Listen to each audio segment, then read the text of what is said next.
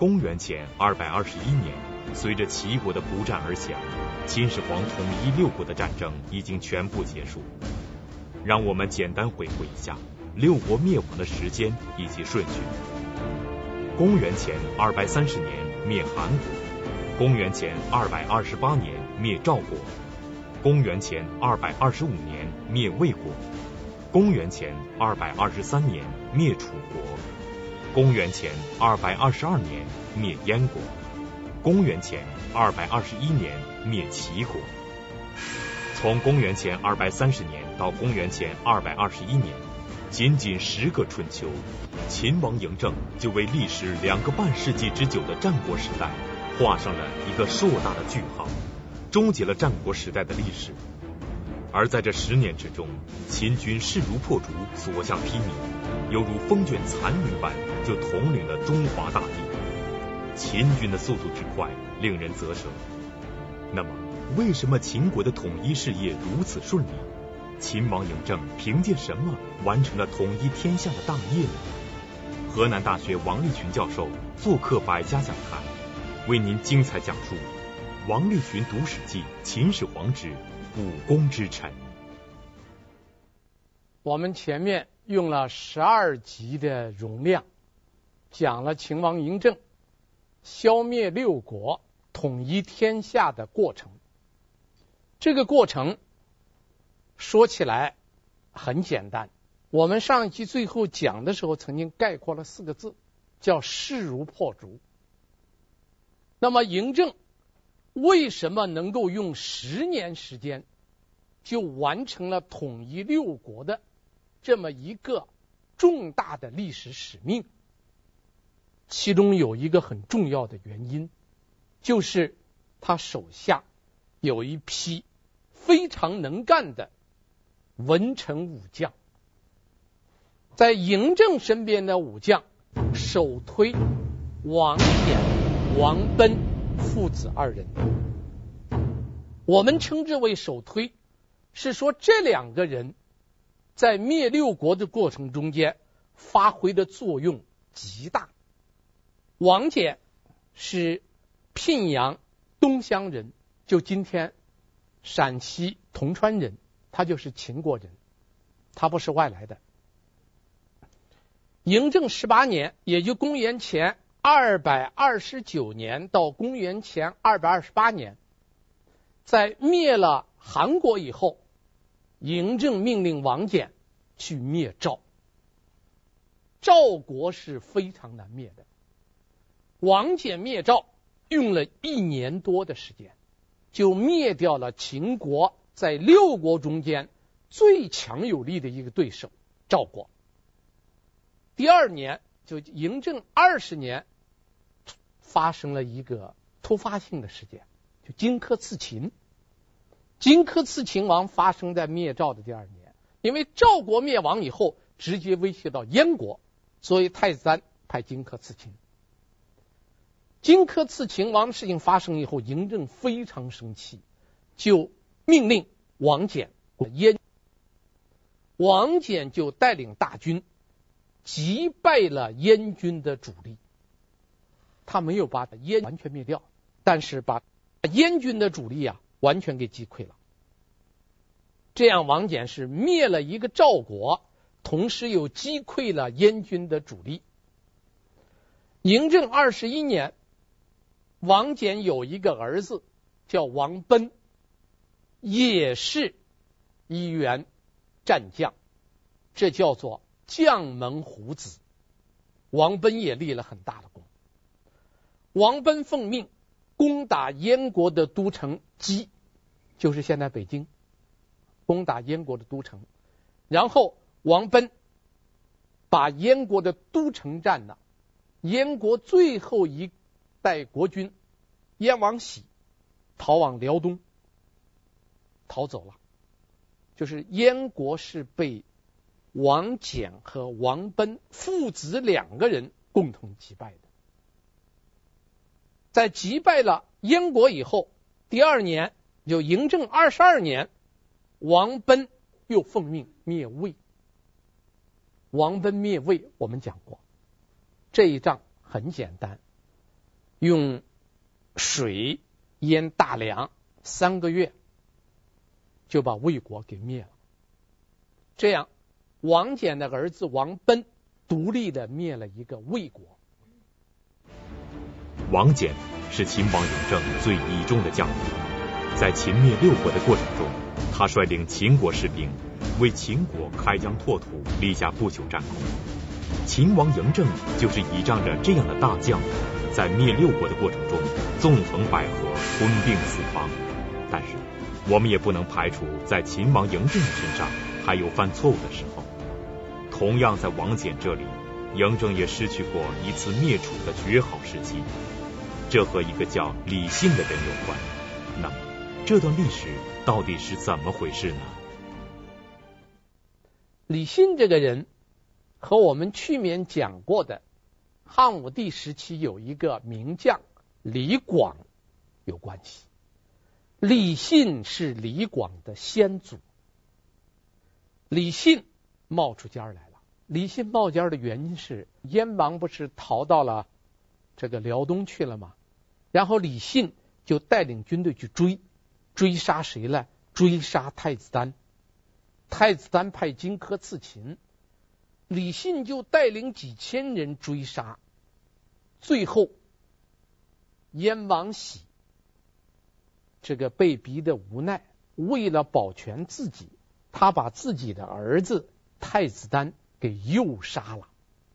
杀了太子丹以后，他想用太子丹的头。献给秦王嬴政，来保住自己的地位。这个做法，我们现在看来肯定是要失败的。这说明燕王喜毫无政治眼光，因为嬴政灭六国、统一天下是既定方针，不会因为你把你儿子的头交出来，我就能够放过你，这是不可能的。但是李信因为这件事情得到了嬴政的赏识。嬴政认为他率领几千人都敢深入敌后去追这个燕王啊，所以嬴政很喜欢李信。李信很年轻，当时才二十多岁，他就问李信说：“如果让你带兵去灭楚的话，你要带多少军队？”李信说：“二十万军队足够了。”嬴政听了以后很高兴，转过脸来。问老将王翦说：“如果叫你去灭楚，需要带多少军队？”王翦说：“非六十万不可。”六十万是个什么概念呢？六十万是全秦国全国军队的总和。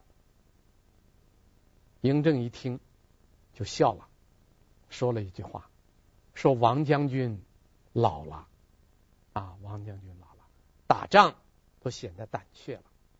然后任命李信带领二十万军队，同时给他派了一个副手，叫蒙武，派蒙武协助他。两个人到了楚地以后，这个李信给蒙武两个人分兵击楚，打得很顺。李信在打了胜仗以后，就想带兵东进。东进以后呢，想和蒙武会合。这个会合的地点在哪儿呢？就是今天安徽的亳州。亳州我们多次讲过，曹操的故乡，华佗的故乡。想到那儿会合，然后两家合起来去打寿春。寿春是今天安徽的寿县。打下寿春，就可以把楚王给抓获了。就在李信带领军队向安徽东进的时候，李信没有料到，其实这一次楚国打仗是用了一计，他并没有用全部兵力去给李信拼，只用少量兵力给李信打，所以李信打胜了。楚军的主力悄悄地跟在李信的军队后边，李信不知道。李信带领军队向安徽移动，然后呢，楚军的大部队就跟着李信的军队，跟上以后就立即发动进攻，李信军队被打了个措手不及。然后楚军打赢了以后没有停，边追边打，连打了三天三夜，是边追边打。李信的军队被全部击溃，两个军营被人家攻占了，七个都尉被杀了，李信是全军大败，落荒而逃。这是秦王嬴政在统一六国的过程中间打的唯一一次败仗，灭楚的第一仗打败了，因为李信败了。蒙武的军队受到牵连，两个人同时败逃了。败逃的消息传到秦王嬴政的耳朵里，嬴政非常生气啊，因为他灭赵，这前面他灭了韩、赵、魏，又击败了燕，下一步要灭楚，打败了，他很生气。在他震怒之余，他做的第一个反应。就是坐着快车啊，当时的动车组啊，就立即去见谁了？跑到聘阳去见王翦了。这个很不容易啊，因为他王翦说非六十万不可，李信说二十万就可以摆平，结果李世问李信大败而归。见王翦以后，嬴政第一点就承认错误，他说我没有听将军的话，让李信。羞辱了秦国的军队，现在我请将军出山，我错了，将军对了，这是第二点很不容易的。我们只知道那个秦始皇是个暴君，你还不知道他在统一六国的过程中间，他是一个勇于承担责任、敢于承认错误的一个国君呐。向杨戬承认错误。王翦第一个反应推，我老了，不中用了。你前段不说话，王将军老了吗？所以王翦很精明。王翦先说自己老了，我无法承担这个重任。那当然，嬴政是坚持要他出山。那么坚持要他出山，王翦怎么办呢？王翦说可以。要让我出山，还是那个办法，非六十万不可。嬴政说：“你说要多少，给你多少，六十万全给你。”这还不算，王翦说：“光给我六十万还不行，还得给我，我还得要地，我还得要房，我还得要大量的这个湖面，就是要了很多东西。”嬴政听了，嬴政就哈哈大笑啊。嬴政说：“你身为大将军，带六十万军队灭楚，你还担心你的子孙家里过不好吗？”王翦说：“我这个人志向不高，不希望裂土封侯。我只希望你现在正用得着我的时候，我找你要点财产，给子孙留份家业。”所以他要了很多东西，开了一个长长的一个。单子要了很多东西，贪婪也是一种手段。嬴政一听，要地给地，要房给房，要湖面给湖面，要什么给什么，全给了。然后王翦带着军队走了，兵出函谷关，王翦又派了五拨人回去，拿着王翦开的单子。还继续要，连王翦手下的人都觉得将军是不是有点显得太太过了？已经给你那么东西了，你还要要？王翦说：“秦国就六十万大军，都给我带回来了。大王又是一个多疑的人，我要是不要。”他会怀疑我有野心，我要的越多，他对我越放心。贪财的人，他不会有其他的政治野心，所以我们说，贪婪也是一种保护色。一个军事将领有这种头脑很不简单。到了楚地以后，因为楚国第一次来李信打了个胜仗啊，王翦是第二次来的，楚军是前面来的时候把秦军打的大败而归，这一次楚军来是气势汹汹啊，气很盛。王翦怎么打呢？王翦不打。我们前面不讲过灭楚吗？王翦不打，他让他的六十万大军围成一个堆儿，围成一个堆儿，你我不分散，你吃不掉我啊！我这六十万大军抱成一个团儿，用了一年的时间，天天是吃好的、喝好的，还要沐浴，就是在野外还要洗澡，然后让士兵们玩、享乐。享受生活也是一种斗争策略。一年不打，然后他的士兵吃得好，穿得好，个个体重都增加了，还不打仗，最后没事干。王翦问他的士兵干什么来？扔石头，天天在那扔石头。就这样坚持了一年，僵持了一年，楚军最后锐气全部尽了。所以想移动一下军队，他趁着他军队一移动，王翦让他的虎狼之师冲巢而出，一下子把楚军给打败了，把楚给灭了。所以王翦独立灭了楚国。啊，我们看看秦灭六国最难打的是两个国家，一个是赵，一个是楚，谁灭的呢？王翦，都是王翦灭的。到这个时候。就秦始皇二十六年，公元前二百二十一年，王贲奉命攻齐，齐王不战而降，王贲把齐国给灭了。你看这父子两个人，王翦是独立灭的两国，赵国、楚国；王贲是独立灭的两国，魏国、齐国。他父子两个合起来还灭了一个燕国。秦始皇灭的六国。王翦父子两个灭了五国，怎么样？功劳够大了吧？秦始皇手下有这么能征惯战的将领，所以王翦可以说确实有军事才能，是个非常有军事才能的人。秦始皇慧眼识人，识别了王翦、王贲父子，重用了王翦、王贲父子。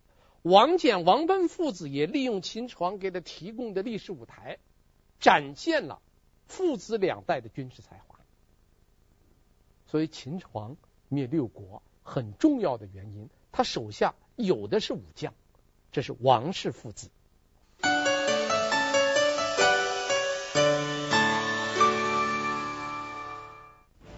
王翦在秦灭六国的十年过程中，是统兵最多、打仗最多的将领。在他的军事生涯中，几乎没有失败的记录。透过王翦，我们似乎可以大致知道秦王嬴政灭六国的奥妙所在。强有力的统帅对战争的胜负至关重要。猛虎领导的绵羊能够战胜绵羊领导的猛虎，而在秦王嬴政手下聚集了不少这样的军事人才。除了王翦父子之外，在秦国历史上还有一对父子非常有名。他们就是蒙氏父子。那么，他们为秦王嬴政统一六国都做出了什么贡献呢？这里边第一代蒙氏父子的第一人蒙骜。蒙骜这个人，他一生侍奉过四代秦国的国君：秦昭襄王、秦孝文王、秦庄襄王、秦王嬴政。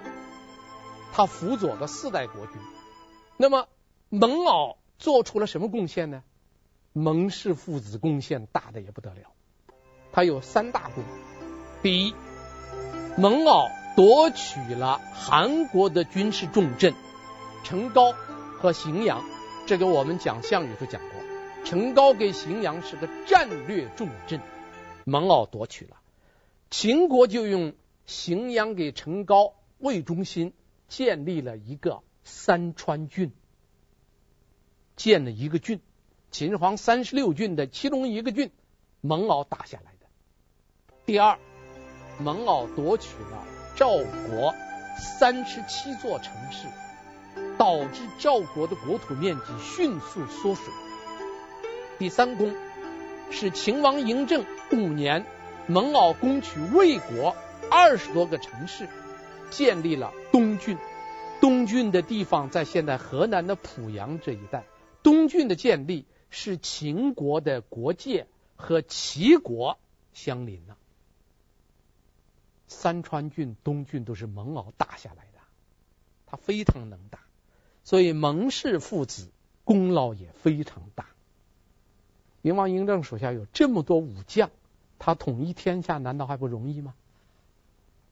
这是第第二个我们要指出来的家族。在秦王嬴政灭六国的过程中，不但出现了能征惯战的王翦父子、蒙氏父子，还有很多人为秦国的发展做出过贡献。但是因为史料的局限，他们没能名留青史。但是透过史书记载，有一个人的名字熠熠生辉，他的战略思想加快了秦灭六国的步伐，让军事强国赵国自毁长城。那么这个人是谁呢？嬴政手下还有一个军事家，这个军事家很多人不知道。这个人叫什么呢？叫魏辽。魏呢是国尉，是官名；辽是他的名字。这个人姓什么？现在我们不知道了。这个人的职务是国尉。国尉是什么职务啊？国尉就是国防部长。国防部长叫国尉。所以他的职务是尉，他的名字叫辽，把他的职务跟名字拼到一块儿，这个人叫魏辽。魏辽是个大军事家，魏辽也是秦王嬴政手下非常有名的一个军事家。魏辽的主要贡献是两点：第一，魏辽虽然是个军事家，他并不主张只用武力，魏辽主张是军事跟外交两手并用。魏辽很精明啊，很有政治眼光的一个人。他说：“你现在嬴政对待六国来说，就好比是一个君主在使唤你手下的郡县的长官，你完全掌握了主动权。但是我现在最担心的是什么呢？最担心的就像当年韩赵魏暗中结盟灭了智伯一样。我们不是讲了三家分晋吗？魏辽说，天下现在最大的危险。”就像三家分晋之前一样，韩赵魏三个弱国联合起来把智伯给灭了，这是我们现在最害怕的。那言外之意，现在六国很弱，但是六国要是暗中结合，能够把秦国给灭了，这是我最担心的。所以魏辽说：“现在怎么办呢？”他现在一方面是军事手段以外，另一张要打金钱牌。要用钱去收买六国的权臣，有权力的大臣，你不过是花三十万金，你就可以买得天下。我们讲过，秦王嬴政在统一六国的过程中间，对赵国怎么除掉了李牧呢？用钱买通了郭开呀，杀了李牧啊。秦灭齐国怎么灭掉了呢？用重金收买了君王后的弟弟侯胜，误导了齐王建。所以魏辽主张，除了军事以外，金钱也是一张牌。这一张牌打起来，代价小，收益大。你说我给侯胜给的钱能给多少？我给侯胜那点钱。最后我得了整个的齐国，拿整个齐国和给侯胜的这钱相比，我们花的钱是微不足道的，这叫以小换大。这个嬴政是是非常具有一个识人的慧眼的人，他一眼就看出来魏辽很有才华。魏辽到今天还传下来了一部兵书，叫《魏辽子》，是一部兵书。秦国所有的军事家没有一个人写过兵书，只有魏辽传下来一部兵书，叫《魏辽子》。这部书现在还保存了五卷，传下来了。魏辽这个人还有个特点，爱看面相。他觉得秦始皇的面相不好，他认为秦始皇这个人缺乏仁德，用人时谦下，得志时吃人。他对秦始皇看法并不好。嬴政对他非常好啊，嬴政对他的这个魏辽这个国防部长的待遇什么呢？穿同样的衣服，吃同样的伙食标准，给这么高的待遇，魏辽还要逃，他觉得他不能为秦王嬴政还要逃，结果这个事儿被嬴政发现了，嬴政坚决阻止了魏辽的逃走，而且照样重用他，丝毫没有不信任，这是很了不得的。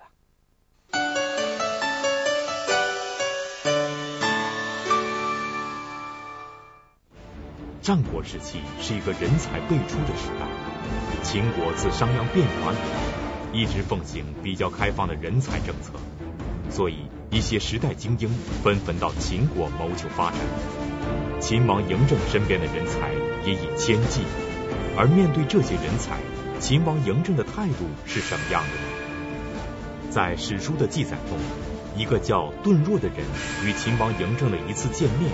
让我们看到了秦王嬴政对待人才的态度。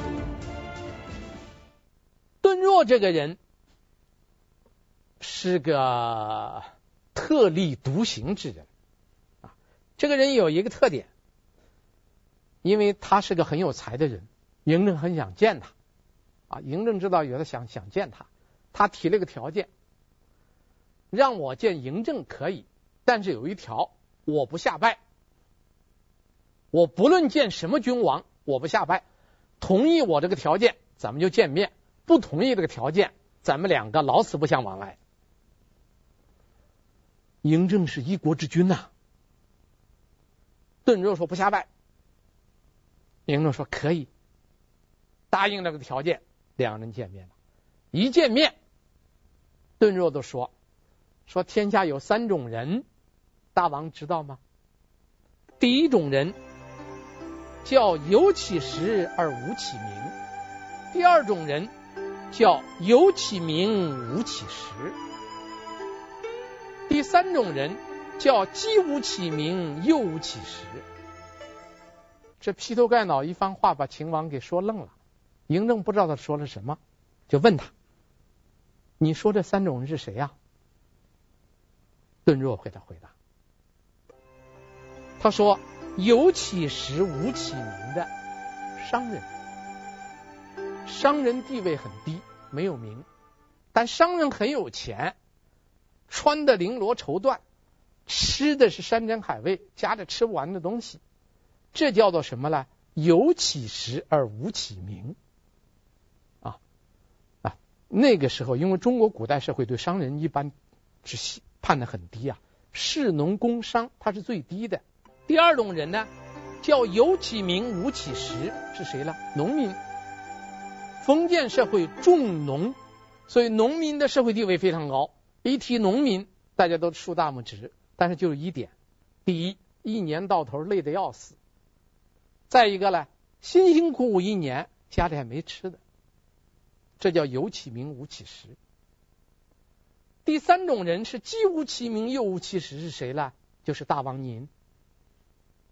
把嬴政说累了，我怎么叫既无其名又无其实了？顿若说了，他说：“你有国君之名，但是你哎，你有国君之实，但是你却没有孝母之名。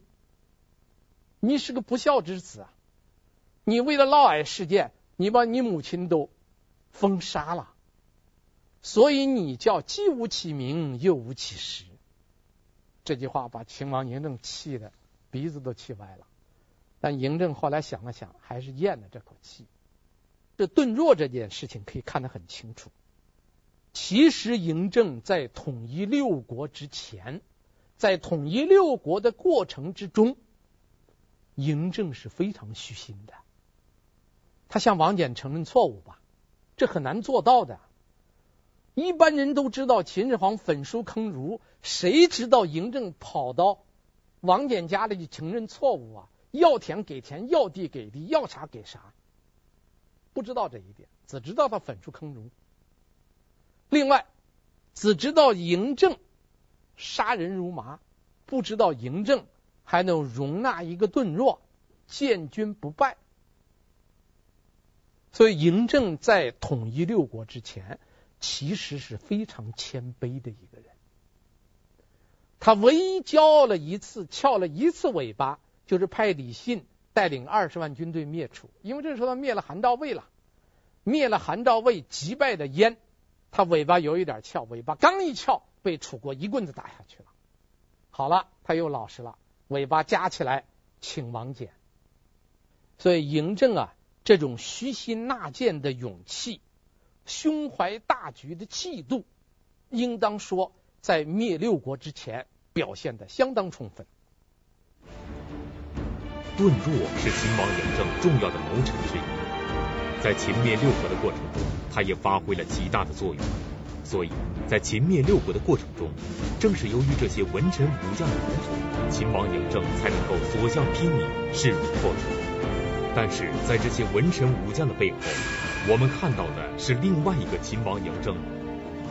如果没有博大的胸怀，或许这些人才就发挥不了最佳的状态。那么，面对这些功臣，秦王嬴政是如何对待他们的呢？秦始皇待人是非常宽厚的一个人。比如说那个李信，李信灭楚不是扬言二十万可以灭了楚吗？结果大败而归，嬴政没杀他，最后让他给王奔一块儿还灭了齐，这也很不简单。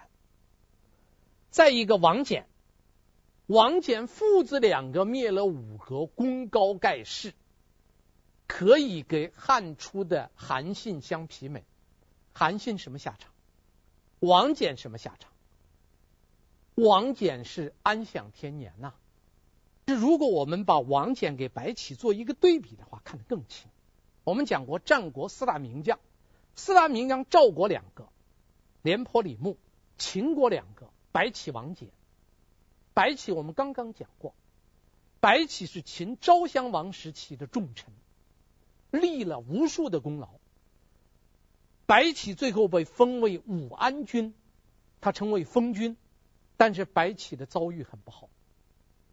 白起在长平之战以后，白起就主张立即灭邯郸，灭了邯郸就可以灭赵。当时这个主张没有被采纳。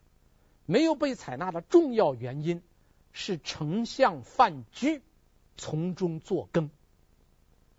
范雎说秦国的军队需要休整，现在不能打，而白起认为这是千载难逢的战机，这个战机一旦错失，邯郸你打不下来了。因为长平之战刚刚把赵国主力消灭掉，赵国京城是一片混乱，在这个时候兵发邯郸，可以迅速把邯郸拿下来。邯郸拿下来，赵国就亡了。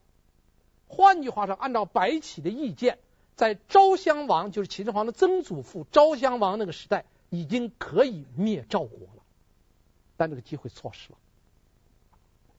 最后，昭襄王听取了范雎的意见，让军队休整。休整了几个月之后，再去攻打邯郸，机会失去了，让白起挂帅，白起不出征。白起不出征，用别人去打，结果打不赢，打不赢再请白起，白起不干。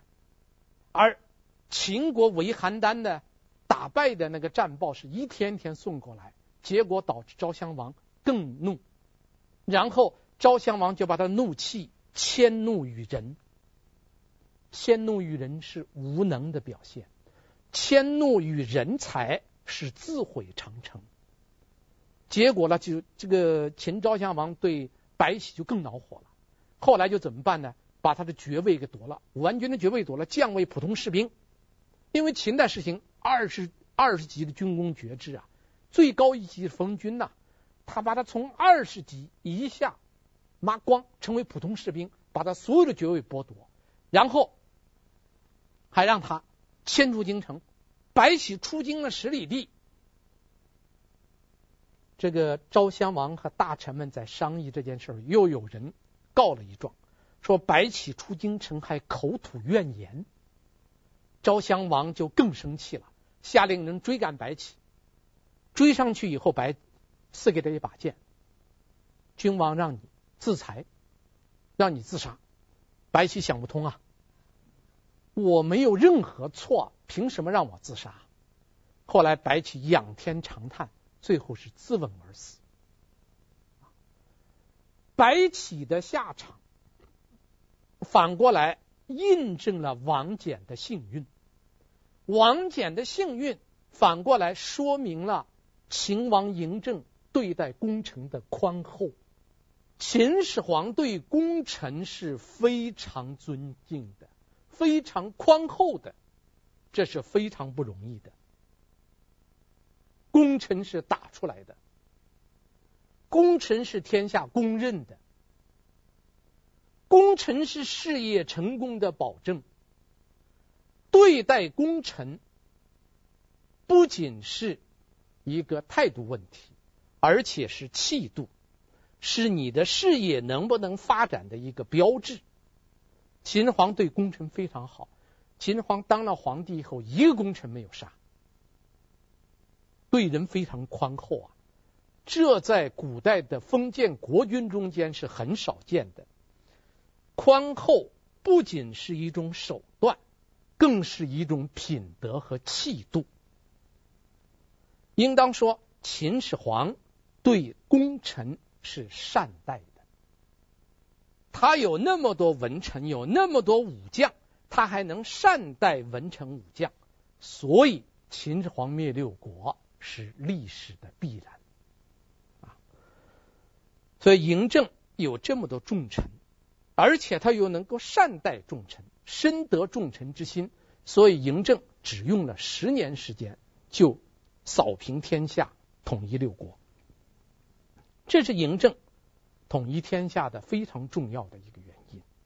那么除此以外，嬴政统一天下还有什么原因呢？